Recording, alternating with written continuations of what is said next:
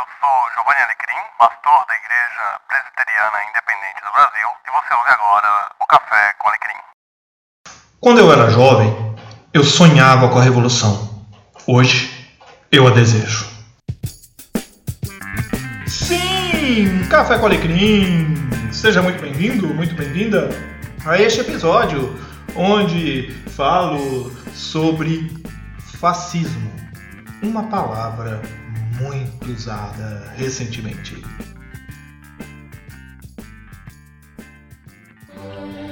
A preocupação dos brasileiros conscientes pela segurança nacional, pela manutenção das instituições democráticas, pela defesa das famílias e dos direitos humanos. Todos esses valores da civilização cristã encontram-se ameaçados pela onda da subversão cultural e da corrupção dos costumes, cujos objetivos são o preparo do clima propício ao terrorismo e à guerra revolucionária desencadeada pelo comunismo internacional. Analisei a situação do Brasil nos setores do magistério, da imprensa falada e escrita, do cinema e do teatro. Professores materialistas cortam habilmente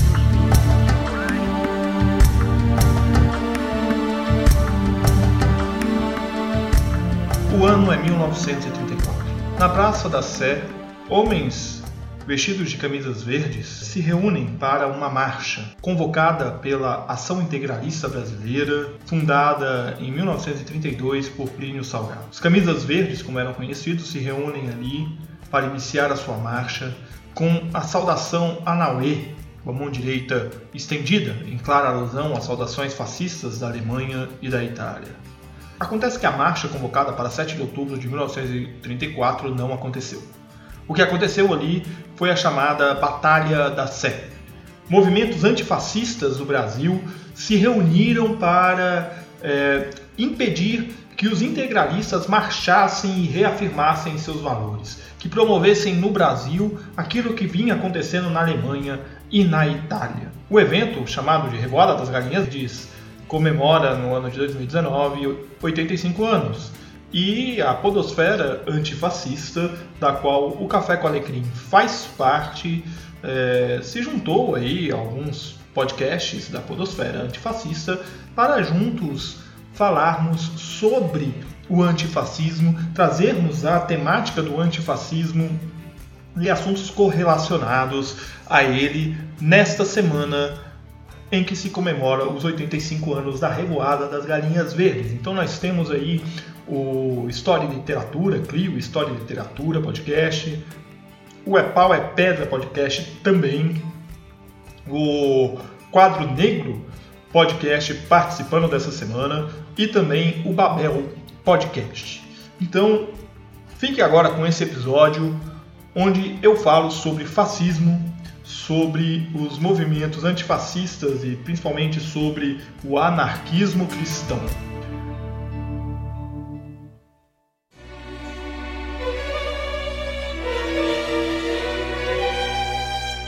Por mais paradoxal que seja, defender a tolerância exige não tolerar o intolerante. Karl Popper, filósofo austro-britânico. Essa frase, o paradoxo da tolerância, é uma frase bastante conhecida, circulou bastante é, ultimamente pela internet, e para não restar dúvidas sobre o que Popper queria dizer, ele mesmo explica essa sentença dizendo: Não insinuo, por exemplo, que devamos sempre suprimir a expressão de filósofos intolerantes, desde que possamos combatê-las com argumentos racionais e mantê-las em xeque frente à opinião pública. Suprimi-las seria certamente imprudente. O que Popper está querendo dizer para a gente é que, sim, você pode encontrar por aí manifestações fascistas. No entanto, nós devemos racionalmente lutar contra elas e apresentar respostas a elas e não permitir que elas cresçam, que elas se desenvolvam. A bem da verdade, é, nós nos calamos após a ditadura e, infelizmente, após a ditadura encerrada e a redemocratização do país, nós não fizemos a nossa prestação de contas. E porque não fizemos a nossa prestação de contas, nós estamos pagando um preço alto agora em 2019 de ver ressurgir com força a ponto de chegar à presidência da República pensamentos fascistas e atitudes fascistas, aonde o nacionalismo é exacerbado, aonde a presença da luta contra as minorias, da luta contra os direitos adquiridos é algo simplesmente colocado como natural. Né? E quem é contra que desapareça da face da Terra. Mas afinal de contas, o que é o fascismo?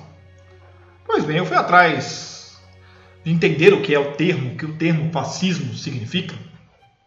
E para tal eu fui abrir o dicionário de política do Norberto Bobbio, um filósofo italiano, e lá no verbete sobre fascismo ele adianta que há tantos significados e tantas contradições nestes significados que é difícil a gente definir o que é o fascismo. Mas ainda assim, no, é, Bobbio ele nos lança ali algumas sugestões, né, três formas de se entender o fascismo que são as mais conhecidas. A primeira forma faz referência ao núcleo histórico original, ou seja, o fascismo italiano em sua historicidade específica, ali com Mussolini né, e todo o movimento fascista ocorrido na Itália. O segundo está ligada à questão da dimensão internacional que o fascismo alcançou. O que, que isso significa? Quando o nacionalsocialismo se consolida na Alemanha com características ideológicas tais critérios organizativos e fidelidades políticas levam os contemporâneos a estabelecerem uma analogia essencial entre o fascismo italiano e o que foi chamado de fascismo alemão. E o terceiro modo de nós compreendermos o fascismo estende o termo a todos os movimentos ou regimes que compartilham com aquele que foi definido como fascismo histórico, de um certo núcleo de características ideológicas ou critérios de organização e fidelidade e finalidade política, tal qual o fascismo. E é justamente nessa terceira definição que o termo fascismo vai se perder. Porque o difícil, no caso, é definir quantas das características do fascismo são necessárias para chamar um governo, partido ou projeto político de fascista. Na minha nada acadêmica opinião, se tem um, já precisamos acender o sinal de alerta, já é uma ação fascista. Mas quais são as características do fascismo? Bobbio vai listar para a gente aí algumas delas. Ele vai dizer, por exemplo, da monopolização da representação política. Né? Vai dizer que é um movimento hierarquicamente organizado. Há uma ideologia fundada no culto do chefe, a exaltação da coletividade nacional, o desprezo dos valores do individualismo e no ideal de colaboração das classes, oposição frontal ao socialismo e comunismo, mobilização de massas, socialização política planificada, aniquilamento das oposições, controle das informações e dos meios de comunicação de massa, dirigismo estatal no âmbito da economia e a totalidade das relações econômicas, sociais, políticas e culturais integradas ao partido ou ao Estado. Somente aí nós já temos uma enorme lista daquilo é, que é o fascismo e com toda certeza deve ter passado pela sua mente alguns nomes enquanto eu lia é, enquanto eu lia essa lista. Né? Acontece que como cristão, ao olhar para essa lista, nós identificamos ali é, princípios e, e condutas que apontam para uma opressão do ser humano, para uma perseguição ao ser humano, para o culto a uma imagem de uma pessoa e não do Deus vivo. Né? Então, quando eu me posiciono como antifascista, eu estou subscrevendo valores que combatem aquilo que considero mais pernicioso no âmbito das relações sociais. Quando eu vejo governantes que desejam que a representação política seja monopólio apenas de um espectro político, eu não posso aceitar a não existência do contraditório, por exemplo. E é por isso que eu me posiciono contra. Quando eu vejo um governante é, defendendo que o Estado deve proibir o que o indivíduo pode fazer quanto ao gênero, sua forma de se relacionar com o universo ao seu redor e como o indivíduo colabora com o todo, eu não posso aceitar a interferência naquilo que é primordial de cada um de nós, a nossa identidade. Quando um governante diz que vai fuzilar a oposição ou que deseja o fim de um determinado partido político, eu não posso simplesmente aceitar o massacre em nome de uma ideologia política. Quando eu vejo um governante querendo caçar visto de jornalista estrangeiro por publicar o que ele não gosta, escolhendo qual rede de comunicação ele vai privilegiar com o contrato de propaganda do governo e usando de empresários para pressionar telejornais e não falar, a não falar mal do governo, eu não posso aceitar o controle das informações e dos meios de comunicação como forma de se perpetuar no poder. Por tudo isso, eu me declaro que, como antifascista e eu não posso aceitar que digam o que eu devo pensar. Por tudo isso, eu sou antifascista. E eu não consigo compreender como um cristão pode se alinhar com quem defenda qualquer um dos pontos que eu citei aqui. Por mais que isso seja uma questão pessoal. Não tem como. Não tem como. A grande verdade é que na luta contra o fascismo, é, nesses últimos dois anos, nessa temática do fascismo sempre tão é, recorrente, quando eu me debruço a estudar, a ler a respeito, eu acabo invariavelmente caindo é, novamente, depois de anos, na minha adolescência eu tive um certo contato com o movimento, no movimento anarquista. E aí eu sou é, levado né, a pensar no anarquismo como uma solução viável para a nossa nação. Diferentemente do que se pensa, anarquia não é bagunça, não é falta de regras. Né? É a forma de viver em sociedade de maneira livre, sem poder superior de ordem ideológica, política, econômica, social e jurídica. Pode parecer contraditório falar de anarquia, já que eu considero a uh, social-democracia, e muita gente sabe disso, é, da minha opção social-democrata, como forma mais viável de governo dentro dos padrões políticos atuais, é, mas não é, um, não é contraditório. Porque se é para jogar com a regra do jogo atual, a única coisa que eu consigo observar como viável é a social-democracia. Agora, se for para a gente mudar a estrutura atual, se for para a gente romper com esse republicanismo militar que nós temos, oriundo de um golpe militar na monarquia, uma república que o militarismo está presente desde o seu nascimento, uma república que dá um golpe, mas não legitima o povo, legitima as classes dominantes. Uma república que vai, é, após a redemocratização, na década de 80, vai manter os privilégios das classes dominantes. Não dá para a gente concordar com isso. Esse povo sangra as massas para se sustentar no luxo. A maior prova está aí na reforma da Previdência recém-aprovada. Pergunta se os privilégios foram cortados. Por que não se planifica? Por que não soma todo o dinheiro da Previdência e todo mundo ganha igual? Porque existem privilegiados. Existem pessoas que não abrem mão de suas aposentadorias. Aposentadorias nababescas, que fique claro. Quando eu olho para a realidade brasileira, eu encontro no anarquismo uma resposta. E como cristão, caminham comigo nisso alguns homens, alguns pensadores que lutam e lutaram pela é, ideologia anarquista alinhada aos princípios do Evangelho. Leon Tolstói, Kierkegaard, Jacques Ellul, apenas para citar alguns.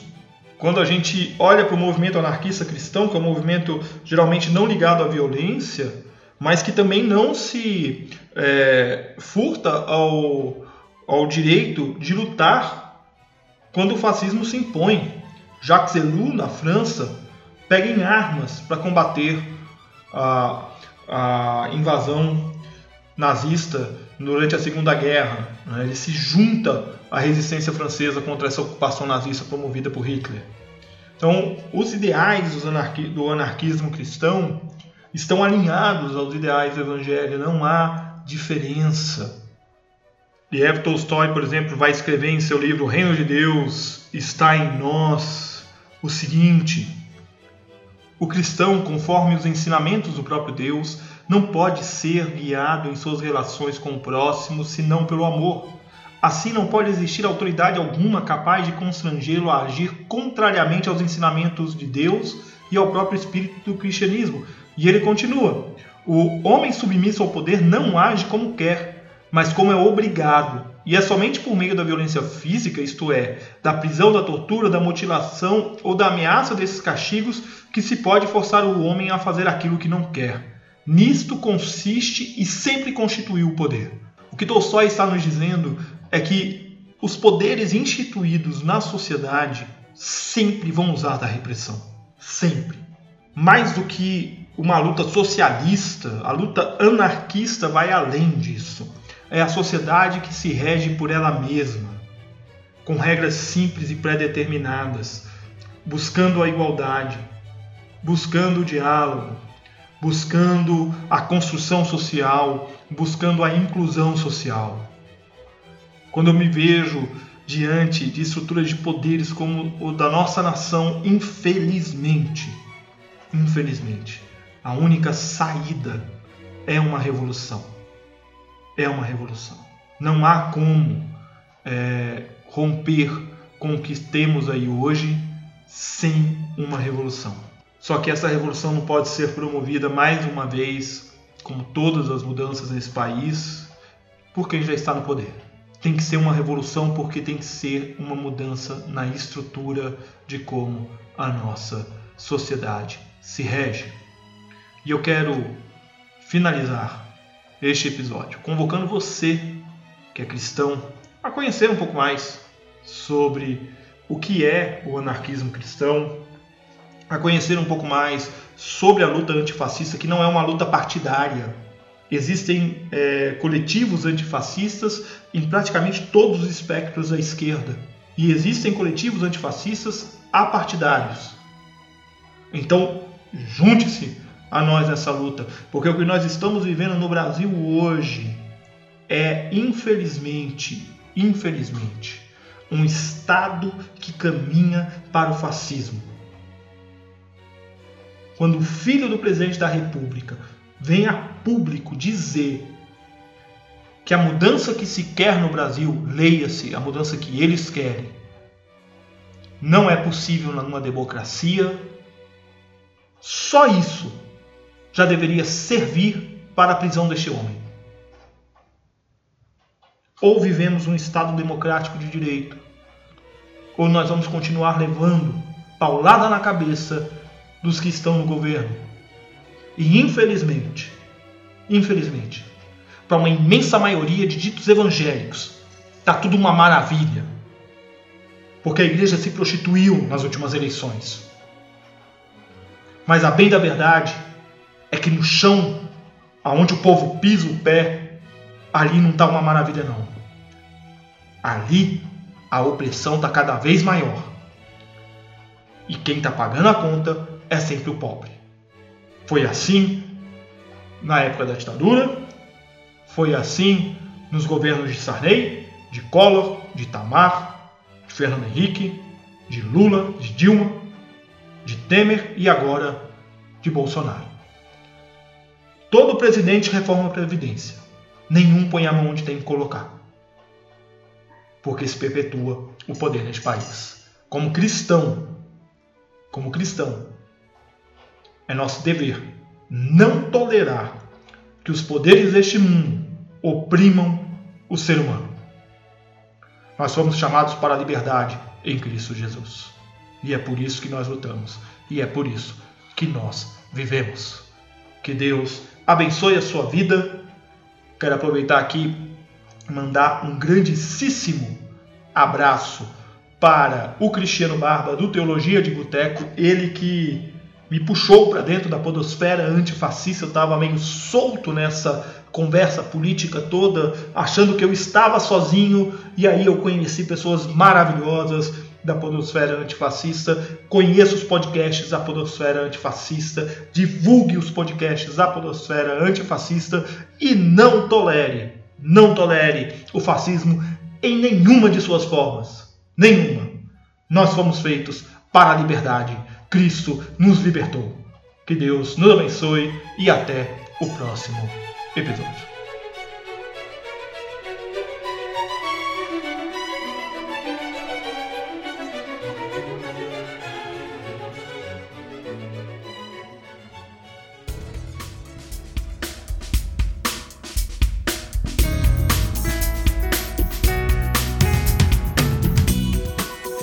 Muito bem, chegamos ao final de mais um podcast Café com Alecrim. Eu agradeço a sua audiência e eu quero ouvir o que você tem a dizer sobre o que nós conversamos aqui hoje.